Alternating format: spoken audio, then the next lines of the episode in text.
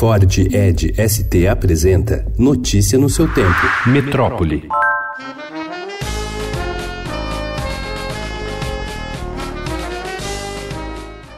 Paraty e Ilha Grande, no Rio de Janeiro, foram reconhecidos ontem como Patrimônio Mundial pelo Comitê da Unesco durante reunião no Azerbaijão. Agora são 22 bens brasileiros na lista dos sítios de excepcional valor universal. O local é o primeiro bem brasileiro inscrito na categoria de sítio misto, ou seja, cultural e natural, e também o primeiro da América do Sul.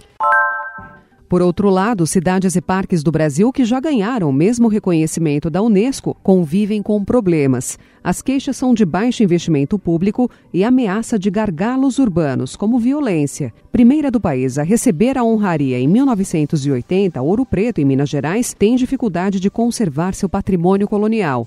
Um exemplo é a Igreja de Bom Jesus de Matozinhos, fechada para restauro desde 2014. Em Olinda, símbolo colonial de Pernambuco, a falta de segurança é uma das queixas.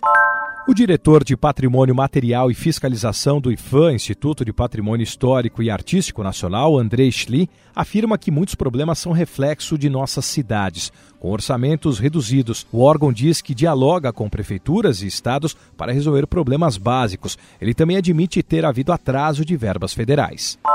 A parte mais antiga da Catedral da Sé, a cripta, comemora 100 anos com uma série de shows gratuitos a partir de hoje. Normalmente, o espaço só recebe visitações guiadas por R$ 7,00, mas para celebrar o centenário, será aberto às 4 horas da tarde dos sábados com apresentações de música clássica a MPB. A programação está prevista até março do ano que vem. O prefeito de São Paulo, Bruno Covas, admitiu ontem que a capital não tem capacidade para escoar grande volume de chuva. O temporal que atingiu São Paulo desde quinta alagou as pistas da marginal do Tietê e forçou a suspensão do rodízio de veículos durante todo o dia. Foi a maior chuva em um dia de julho desde 1976.